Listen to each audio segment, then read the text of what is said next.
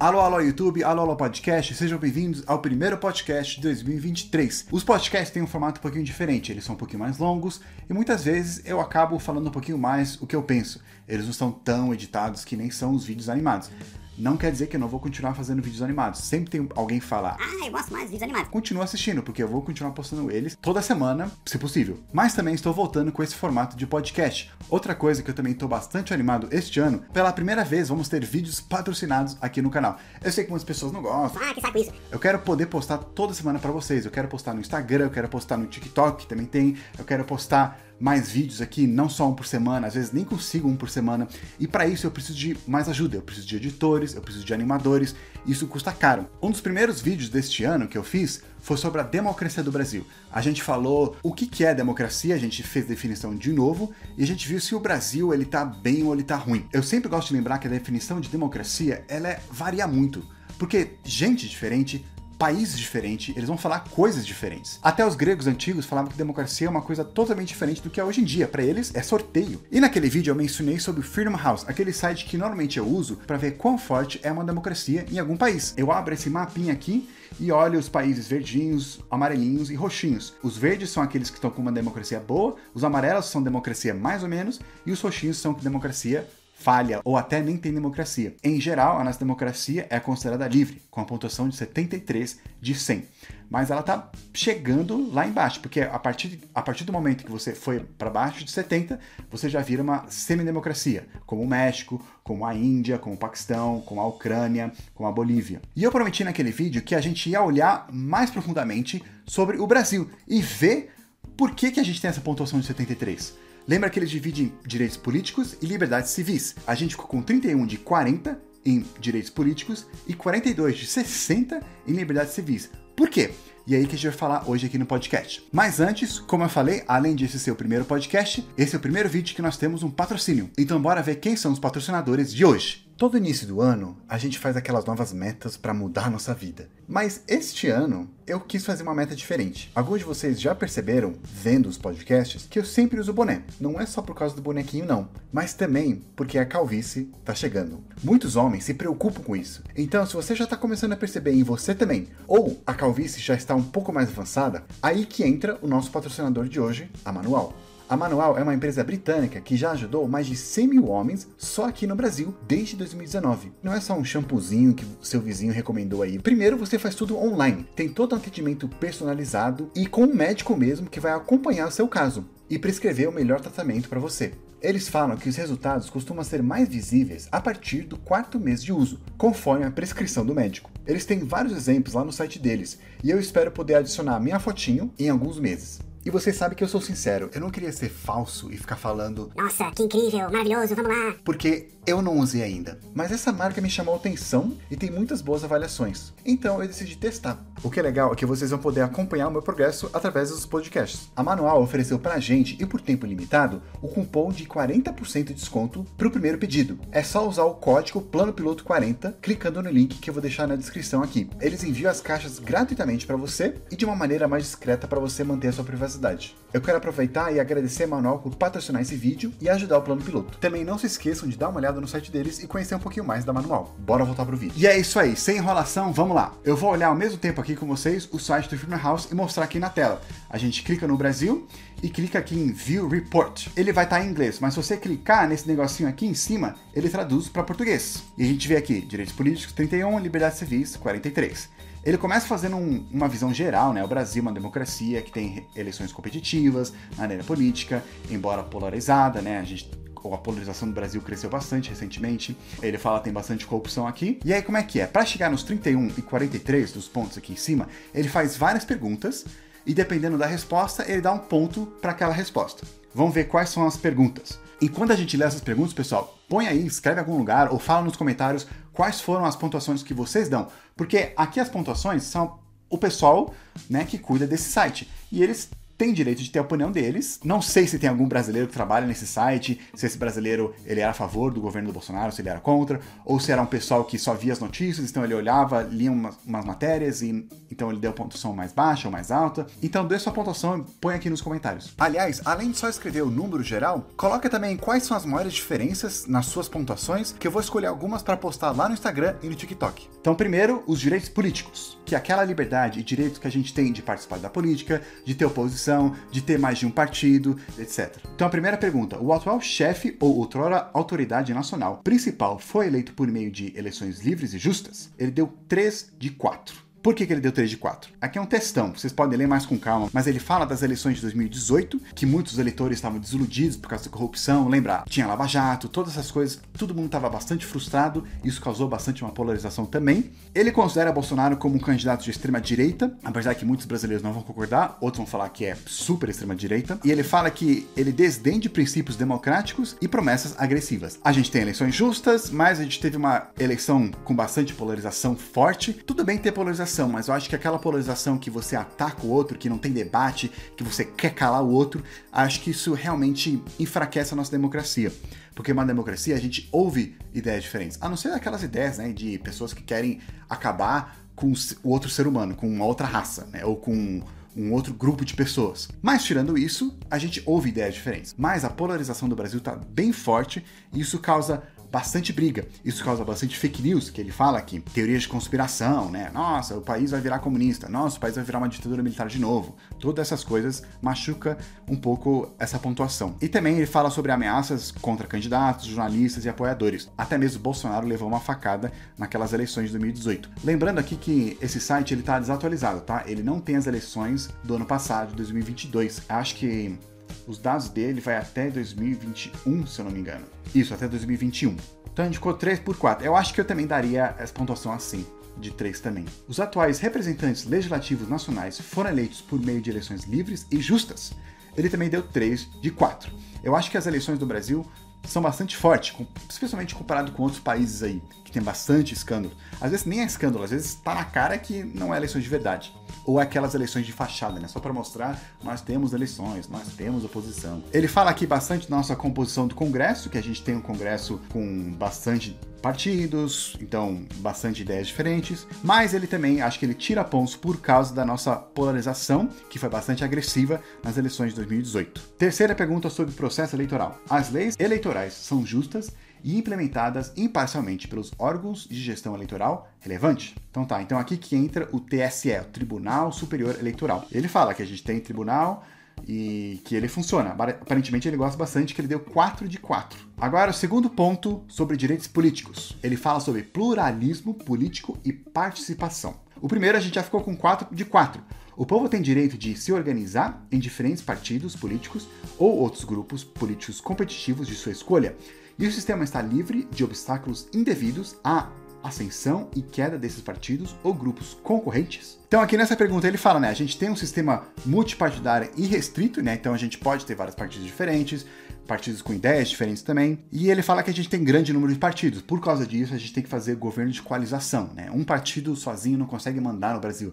Ele precisa se unir com vários outros partidos para ele conseguir maioria, tanto no Congresso quanto no Senado. Segunda pergunta sobre pluralismo político: existe uma oportunidade realista para a oposição aumentar seu apoio ou ganhar poder por meio das eleições? E ele deu 4 de 4. Ou seja, aqui no Brasil, a gente consegue, a gente tem alternância de poder. A gente pode ver nas, nas eleições, né? Tava o PT, o PT perdeu, aí entrou o Bolsonaro, o Bolsonaro perdeu, agora entrou o PT de novo. Então parece que né, não tem um grupo que está de, não deixando a oposição entrar no poder. Apesar que eu já falei em um dos vídeos passados também, existe um grupo por trás, né, de tudo isso em que na verdade ele que talvez tenha o poder. Alguns podem falar que são banqueiros, outros podem falar que são políticos tradicionais, que estão mandando em tudo, etc. As escolhas políticas do povo estão livres do domínio de forças externas à esfera política ou de forças políticas que utilizam meios extrapolíticos. Lembra que esse negócio ele está traduzindo do Google Tradutor, né? Então, às vezes uma tradução vai ser um pouquinho estranha. Nessa pergunta, ele deu três de 4. Ou seja, ele acha que o brasileiro ele tem liberdade de poder escolher, né, quem ele quiser, mas ainda tem forças por trás que talvez estão manipulando as pessoas. Ele fala aqui sobre interesses comerciais. A gente viu no caso da Lava Jato como grandes empresas como a Odebrecht e outras construtoras, elas influenciavam políticos para poder ganhar benefícios, né, para elas poderem ser contratadas. Então tem grandes empresas que estavam influenciando bastante a política. Ele menciona aqui o caso da Marielle, aquela vereadora que foi morta no Rio por interesses políticos também. Tem milícias, né? Não só tem essas empresas, como grupos corruptos ou até criminosos, eles influenciam um pouquinho a política. Isso me lembra bastante o segundo filme de Tropa de Elite, que é um filme muito bom, mas ele dá um pouquinho medo. No final você fica tipo, nossa. Porque ele, ele foca no tráfico de drogas, né? E ele mostra que isso pode estar conectado com muito mais. Não é só o cara dono do morro lá que manda em tudo, mas que tá tudo conectado chegando até Brasília. Dá um pouquinho de medo. Os vários segmentos da população, incluindo étnicos, raciais, religiosos, de gênero, LGBT e outros grupos relevantes, têm plenos direitos políticos e oportunidades eleitorais. Ele também deu 3 de 4. Até agora a gente tá com um ponto assim, né? Assim, quase no máximo. Parece eu na escola. Isso na verdade é bom. Eu quero ver como são outros países que têm democracia bem mais fraca. E a gente vai ver também em outros podcasts. Então não se esqueça de se inscrever, clicar naquele sininho para você saber quando vai vir os próximos vídeos. Eu quero fazer o próximo sobre a China. Então nessa pergunta, ele fala aqui que ainda negros e mulheres continuam subrepresentados no Brasil e que nosso Congresso ainda não representa o que é a nossa população. Última parte sobre direitos políticos é funcionamento do governo. O chefe do governo é eleito livremente e os representantes legislativos nacionais determinam as políticas do governo. Ou seja, né, aquele cara que foi eleito, aqueles deputados, deputadas que foram eleitos, eles estão exercendo seu cargo ou tem tipo, né, forças maiores por trás que não deixa eles exercerem. Aí aqui ele dá ponto de 3 de 4. Um dos grandes motivos é a corrupção. A gente tem a corrupção do PT, isso causou bastante a queda do PT, causou o impeachment da Dilma. O que mais ele fala aqui? Temer, ele que assumiu, logo depois ele também se tornou alvo de acusações, etc. As salvaguardas contra a corrupção oficial são fortes e eficazes? Aí a gente pegou o ponto de 2 de 4. Ou seja, a gente tem bastante corrupção, suborno. Ele fala aqui da acusação do Lula, quando ele foi preso. Então tudo isso machuca nosso ponto bastante. A corrupção é bastante forte no Brasil, então é de se esperar que a pergunta sobre corrupção e o combate contra a corrupção, se ele é forte ou se ele não é. E de acordo com esse site, ele considera a gente como médio, né? 2 de 4. E realmente, muitas pessoas argumentam que o combate contra a corrupção no Brasil tem ficado mais difícil e que talvez casos como a Lava Jato seja mais difícil de acontecer hoje em dia porque tá mais amarrado e é mais difícil de algo assim soltar e ser revelado. Vamos finalmente para liberdades civis, que são aquelas liberdades que a gente tem de ser que a gente quiser, de ir para onde a gente quiser, de morar onde a gente quiser, de trabalhar com o que a gente quiser, de ter nossa empresa, etc. Primeiro, liberdade de expressão e crença. Existem meios e comunicação livres e independentes? Ele deu 3 de 4. Essa pergunta é mais focada na liberdade da imprensa. Então, no Brasil, a gente tem bastante liberdade de expressão, de crença, a gente pode falar o que a gente quiser, mas o site que critica que muitos jornalistas receberam vários ataques e ele fala que bastante jornalistas foram perseguidos no Brasil. Os indivíduos são livres para praticar e expressar sua fé religiosa ou descrença em público e em privado. Ele deu 4 de 4. Então, ou seja, a gente tem bastante liberdade religiosa no Brasil, apesar que ele menciona aqui que ainda tem perseguições de religiões afrodescendentes, e ele fala uma coisa aqui que eu não sabia. Traficantes evangélicos. Esses grupos operam e reivindicam o território como outras operações brasileiras de tráfico de drogas. Então, aparentemente, existe um traficantes evangélicos que eles não só persigam pessoas de religiões afro-brasileiras, como eles também participam do tráfico de drogas. Coloca no comentário se você sabe algo sobre isso. Existe liberdade acadêmica e o sistema educacional está livre de extensa doutrinação política? Ele dá 4 de 4. Algumas pessoas não vão concordar com isso, apesar que ele não concorda que o Bolsonaro ele diz que ele interferiu aqui, fala que alguns professores fugiram do Brasil procurando refúgio, não sabia disso também. E algumas pessoas vão falar, vão criticar, falar que na verdade, os professores do Brasil, em universidades, em escolas, eles são altamente politizados e eles tentam, né, influenciar alunos. E isso é um tema de bastante debate aqui no Brasil. Será que o professor ele pode falar livremente o que ele pensa? Ou será que tem que ter algumas restrições no que ele fala? Será que isso machucaria a nossa pontuação ou não? Ou fortaleceria? Os indivíduos são livres para expressar suas opiniões pessoais sobre assuntos políticos e outros assuntos delicados sem medo de violência ou retaliação? Essa aqui ele dá 3 de 4 e eu, na verdade, daria menos. Por quê? Eu acho que essa polarização no Brasil tá tão grande que muitas pessoas sentem medo de falar o que elas pensam ou até quem elas votaram. Né? Se você votou no candidato ou não votou no candidato, você pode receber bullying.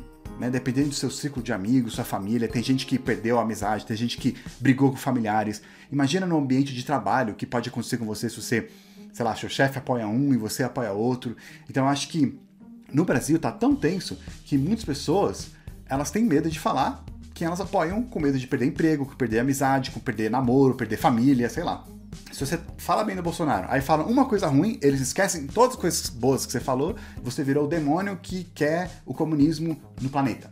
Se você fala várias coisas boas do Lula e fala uma coisa ruim, você é um militar que quer trazer o fascismo de volta e não sei o que, não sei o que. Gente, não é assim. Segunda parte de liberdades civis, direitos associados e organizacionais. Então, existe liberdade de reunião, ele dá 3 de 4. Eu não entendi por que a gente não pode reunir. Vamos ver o que ele fala. Embora a liberdade de reunião seja geralmente respeitada, a polícia e outros agentes da segurança às vezes usam força excessiva contra as manifestações. Ah tá, então ele está criticando aqui ações policiais contra vários protestos que teve. E realmente tem vários protestos e tem, mas aí é difícil falar, né? Porque às vezes tem protestos que tem aqueles caras que querem quebrar tudo, então a polícia tem que defender. Então, talvez esse 3 aqui seja um 3,5, talvez seja menos, dependendo da sua experiência, talvez seja mais. Existe liberdade para organizações não governamentais, particularmente aquelas que estão engajadas em trabalhos relacionados a direitos humanos e governança.